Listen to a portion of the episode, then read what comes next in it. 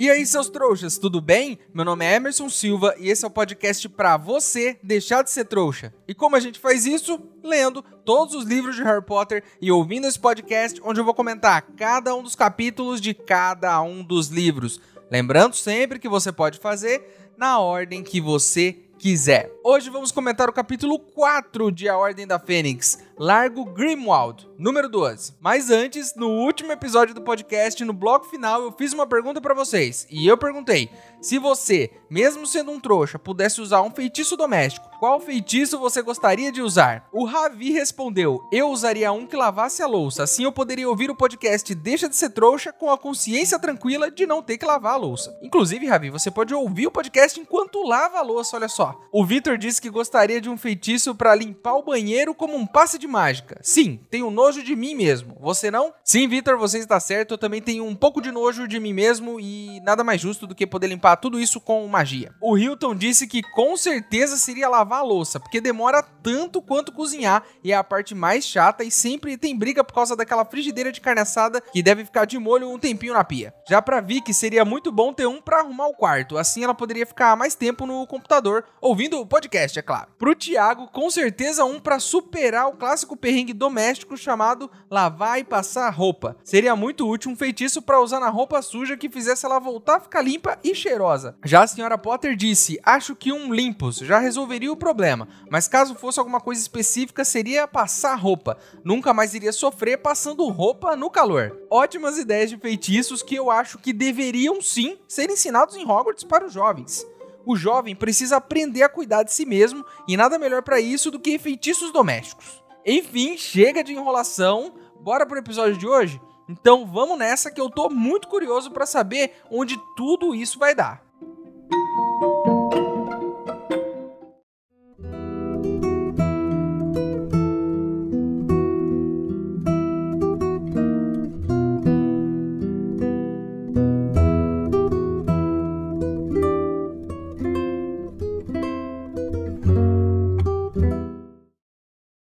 Pessoal, contato meu lá de Hogwarts me informou que se você tiver alguns galeões, consegue uma carta com seu nome para estudar lá em Hogwarts, mesmo sendo um trouxa. Então, eu tô fazendo uma vaquinha para ver se isso é verdade. Se você quiser ajudar, o link para apoiar tá aqui na descrição do episódio. Lembrando que se você não puder ou não quiser, não tem problema. O mais importante é você continuar aqui com a gente, ouvindo o podcast para deixar de ser trouxa.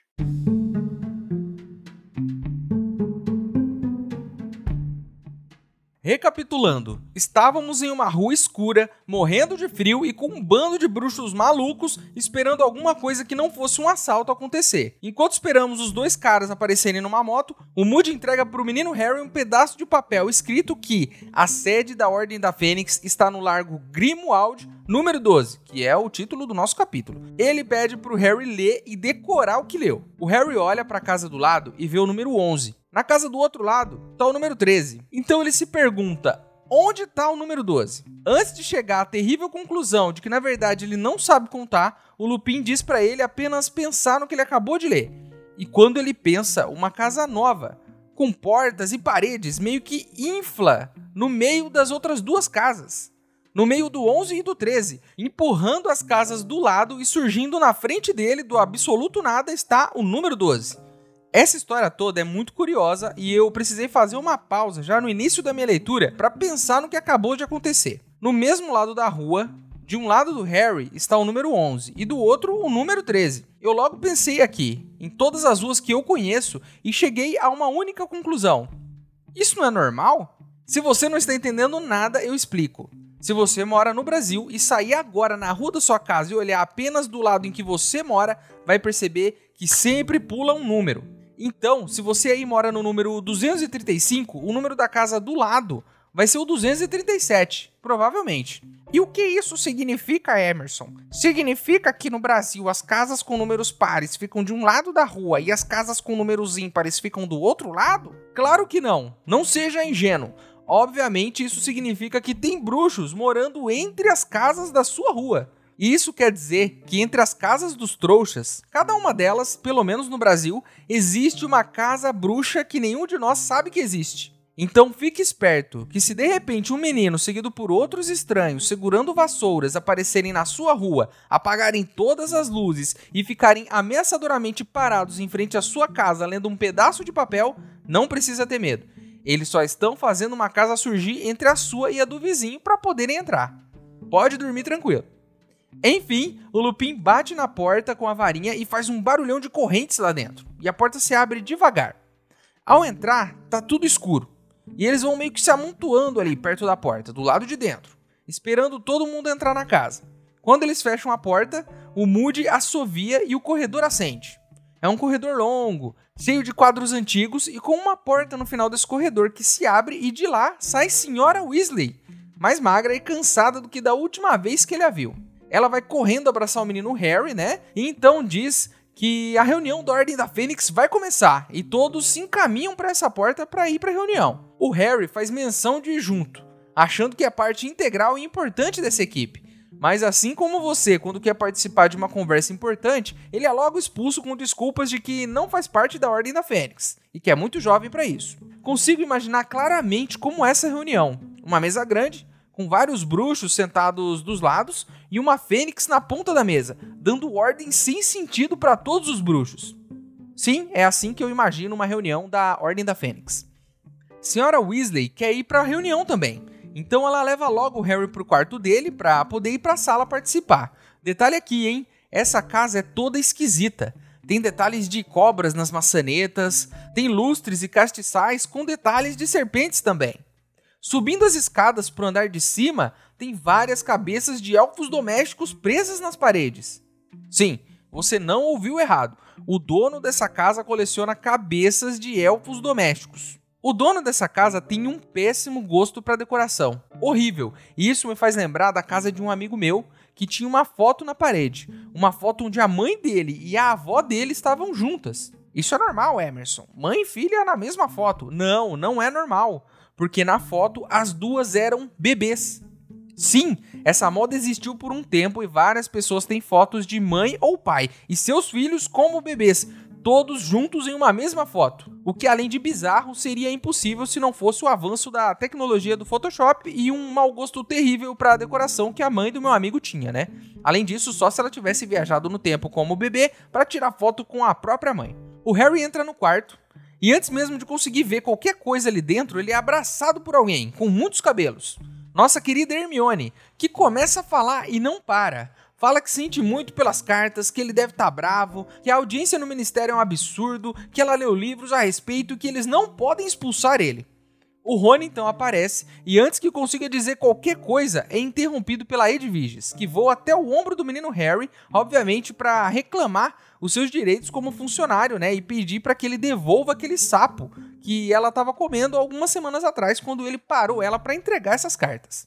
O Rony diz que a coruja estava muito agitada e que quando foi até eles não parou de bicar todo mundo. Nisso, o Harry vê que o Rony e a Hermione estão com as mãos todas machucadas de bicadas da coruja.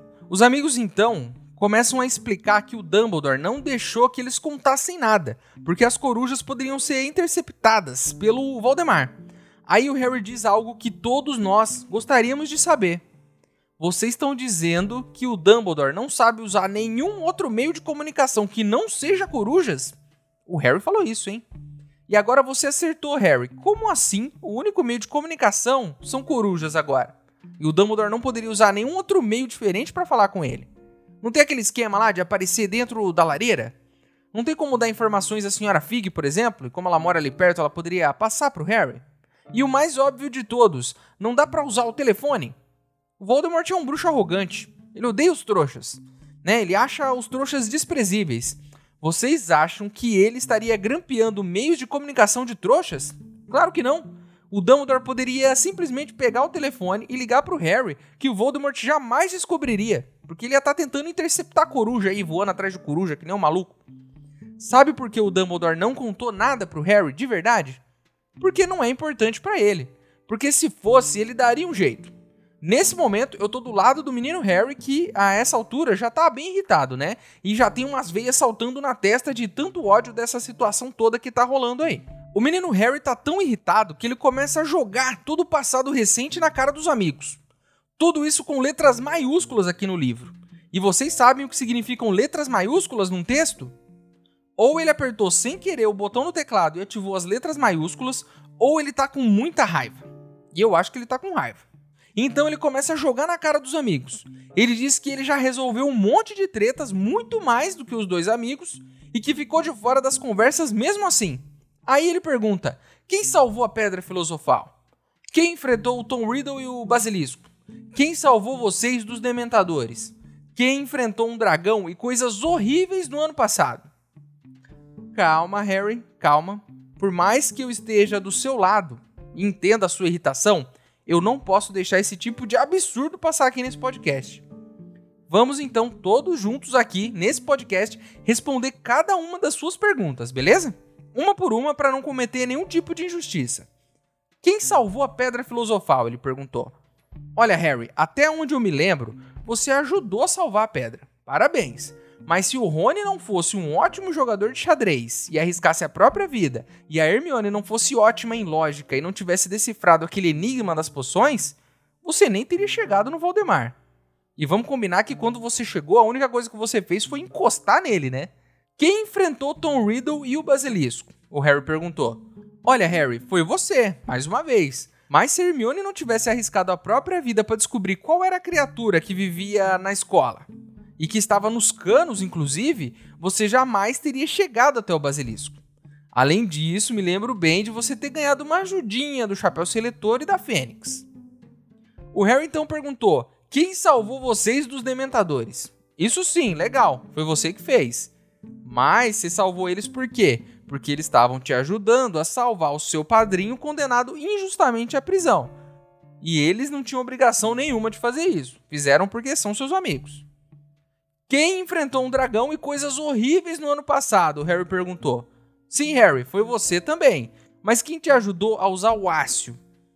E treinou com você exaustivamente até você aprender a convocar as coisas. Quem te deu o guilricho para você poder respirar embaixo d'água? Quem te ensinou a estuporar? Inclusive, Rony foi cobaia, sendo estuporado várias vezes para você entrar no labirinto sabendo esse feitiço. Você até passou pelo labirinto e depois pelo Valdemar sozinho, mas lembre-se que até nesse momento terrível, as sombras dos seus pais estavam lá para te ajudar.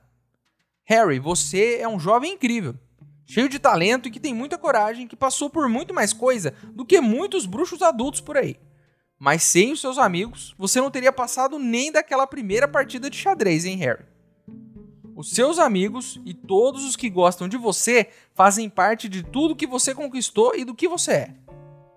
Achar que você fez tudo sozinho é ser um pouco arrogante, né, Harry? Eu tinha um professor que falava sobre isso na escola. Ele dizia que todos nós nos achávamos muito incríveis, que tínhamos conquistado as coisas sozinhos e sem a ajuda de ninguém. Mas o simples fato da gente estar ali na sala de aula dependia do esforço de muita gente como dos nossos pais, que nos alimentavam, nos davam roupas e nos levavam até ali todos os dias. Esse é só um pequeno exemplo, mas se você olhar para os lados, vai se lembrar do dia em que o seu amigo te emprestou aquela chave de fenda que você precisava, do dia em que seu irmão te ajudou com o dever de casa, daquele dia em que um completo estranho na rua te ajudou a se levantar depois que você caiu de cara no chão na frente da menina que você gostava. Qualquer semelhança com a realidade é mera coincidência. Então, você aí, jovem, do outro lado, que me ouve e acha que faz e acontece e que resolve tudo sozinho, lembre-se disso. Se não tivéssemos ao nosso lado pessoas que nos amam e nos apoiam nas pequenas e grandes coisas da vida, nós com certeza não estaríamos onde estamos hoje. Então, Harry, sem essa de que você resolveu tudo isso sozinho, sem os seus amigos, essa saga não teria sete livros. Talvez não tivesse nem meio livro, inclusive.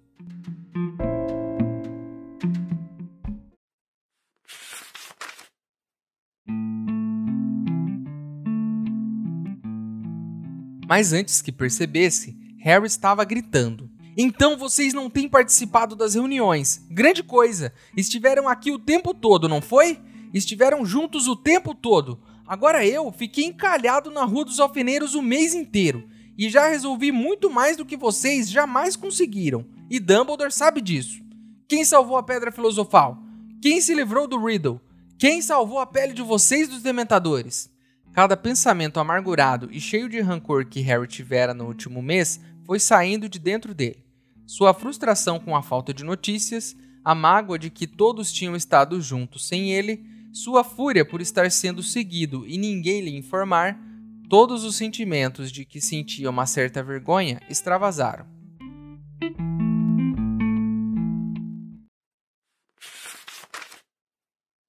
Ei, seu trouxa! Se você está curtindo o podcast, não se esqueça de deixar uma avaliação na ferramenta que você estiver ouvindo, caso ela tenha esse recurso, é claro. Assim o programa ganha uma moral e chega ainda mais trouxas como você.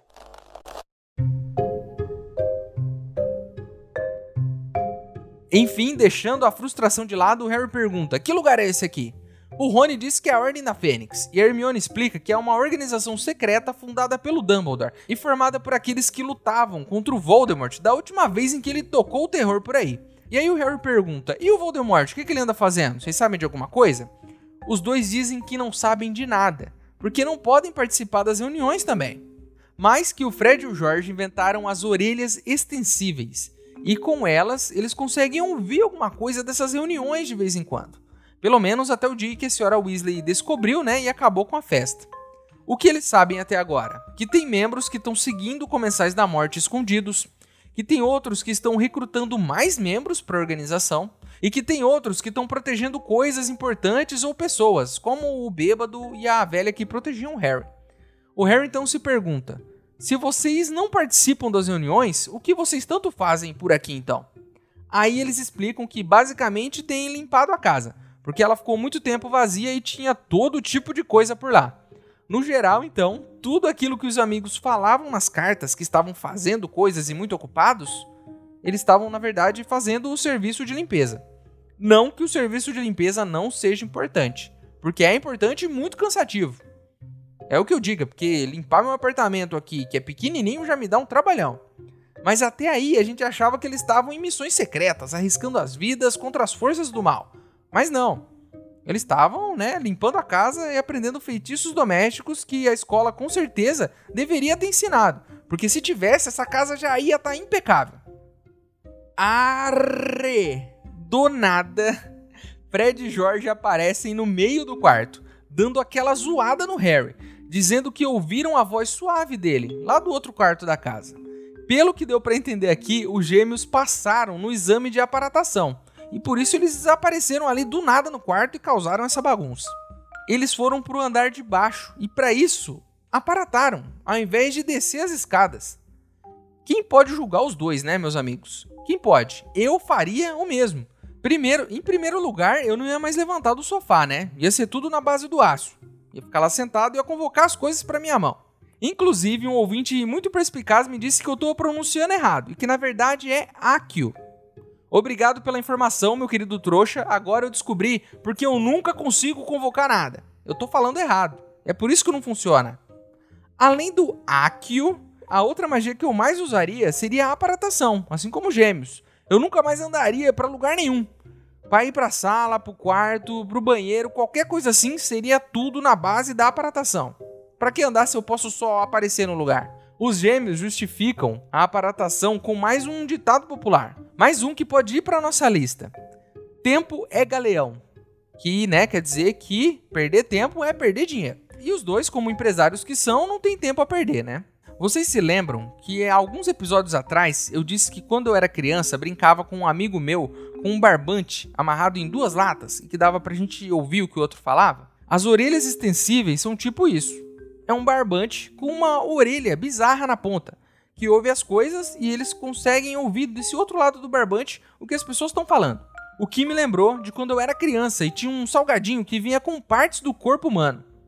Se você aí tiver uns 30 anos, mais ou menos, vai se lembrar do que eu tô falando. Em algum momento dos anos 90, acharam que seria divertido ter partes de corpos humanos dentro de um salgadinho como brinde para crianças.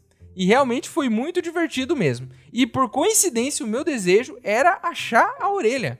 Mas eu sempre achava o dedo ou o nariz. Infelizmente, nunca consegui a orelha humana que eu tanto queria achar no salgadinho. Sim, meus amigos, esses foram os anos 90. Nossa querida Gina então entra no quarto e diz que as orelhas não vão funcionar mais, porque tem um feitiço de imperturbabilidade na porta. Isso garante que ninguém perturbe quem tá lá dentro. Mas é um feitiço bem útil, hein? O Emerson, adolescente, adoraria ter um desses para ninguém ficar entrando no quarto dele sem bater. E o que eu fazia no meu quarto que eu não queria que ninguém visse? Não é da conta de vocês, né?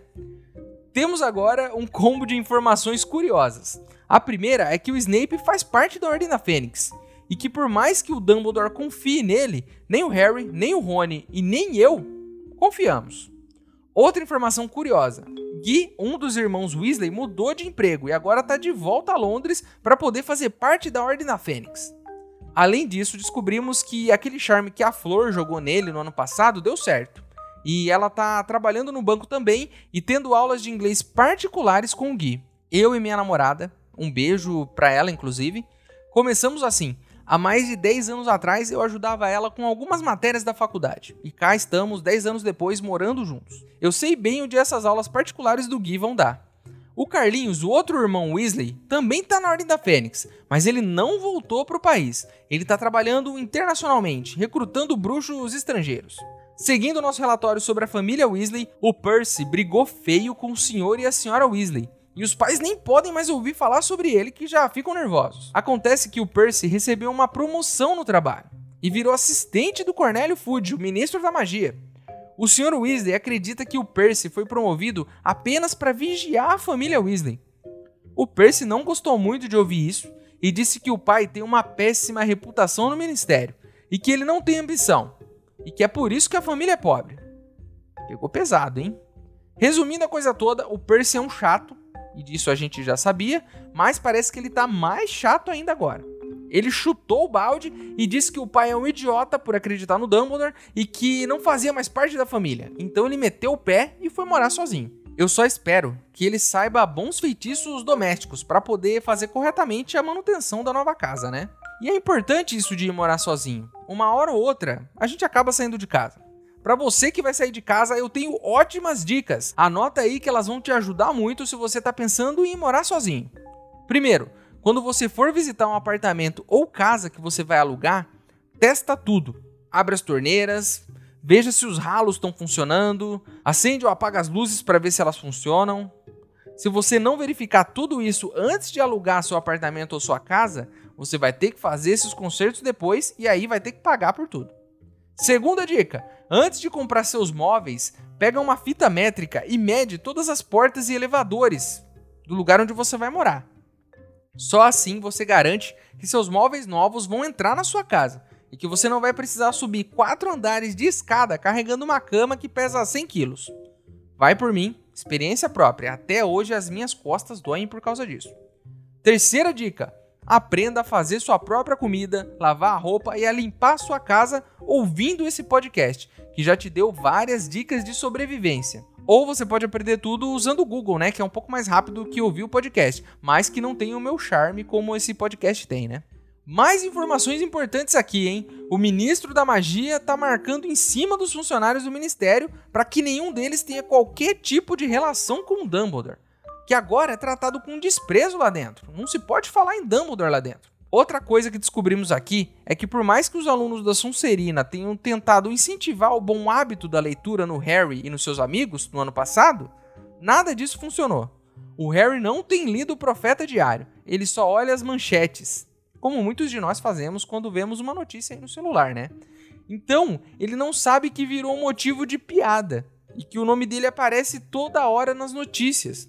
Ele ganhou fama de maluco principalmente depois das notícias que a Rita Skeeter escreveu sobre ele no ano passado. Então, sempre que tem uma notícia estranha no jornal ou que tem alguém meio maluco, eles dizem que é algo digno de Harry Potter. Mais uma dica importante aqui, hein? Não leiam só as manchetes das notícias. Vai que por algum motivo alguém anda te chamando de maluco por aí no jornal. Então é sempre bom você ficar esperto com isso. Pode acontecer com qualquer um, não só com Harry. E temos mais uma informação muito interessante aqui. A gente já conheceu o Dobby e a Wink, mas parece que tem outro elfo doméstico na área. O nome dele é Monstro. E eu ouvi dizer que o grande sonho dele é ter a cabeça cortada e pendurada na parede junto com a dos outros elfos. Então, se já não fosse estranho o suficiente ter uma coleção de cabeças de elfos na parede, parece que eles meio que anseiam por isso durante toda a sua vida. Para encerrar nosso bombardeio de informações nesse capítulo, por algum motivo, Todos estão pedindo para o Harry fazer silêncio no corredor. Mas a Tonks passa por ali, tropeça, cai no chão e faz o maior barulho. E então, meus amigos, descobrimos por que ele precisava fazer silêncio. Um quadro de uma velha começa a gritar e fazer a maior bagunça, chamando eles de ralé, de escória, de mestiço. Enfim, né? Uma velha escandalosa e preconceituosa está em um quadro pintado na parede. E isso com certeza foi uma péssima ideia. Porque você poderia, por exemplo, pendurar um quadro mágico de um pianista famoso, Beethoven. Né? Beethoven seu piano no quadro, imagine, tocando belas canções para você na sua sala de estar. Ou quem sabe um quadro de um grande poeta, né? O Carlos Drummond de Andrade ali recitando várias poesias belíssimas para você. Ou um quadro de um cara muito inteligente, tipo Einstein, para vocês dois baterem um papo cabeça e ele te ajudar com o dever de casa, por exemplo. Mas não, ao invés disso, gastam a magia para pintar quadros mágicos com velhas que gritam. E quem é esta senhora escandalosa e preconceituosa no quadro que vive gritando? J.K. Rowling? Não, ela é a mãe do nosso querido Sirius Black. Inclusive, fica aqui a pergunta: não dá para passar uma mão de tinta e apagar essa velha? Ainda bem que não pintaram um celular com Twitter instalado para ela. Porque imagine só as atrocidades que essa senhora poderia twittar por aí.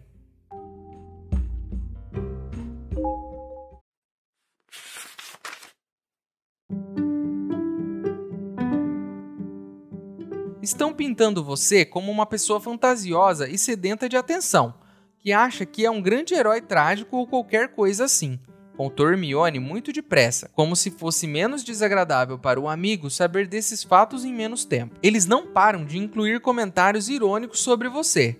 Se aparece uma história mirabolante, descrevem mais ou menos assim: uma história digna de Harry Potter. E se alguém tem um acidente estranho ou coisa parecida, dizem: vamos fazer votos para que ele não fique com uma cicatriz na testa, ou vão nos pedir para venerá-lo. Eu não quero que ninguém me venere, começou Harry indignado. Eu sei que não, disse Hermione depressa, parecendo assustada. Eu sei, Harry, mas você percebe o que eles estão fazendo? Querem transformar você em uma pessoa em que ninguém acredita. Fudge está por trás de tudo. Aposto o que você quiser. Eles querem que o bruxo da rua pense que você não passa de um garoto burro, que é meio engraçado e conta histórias ridículas porque adora ser famoso e quer continuar sendo.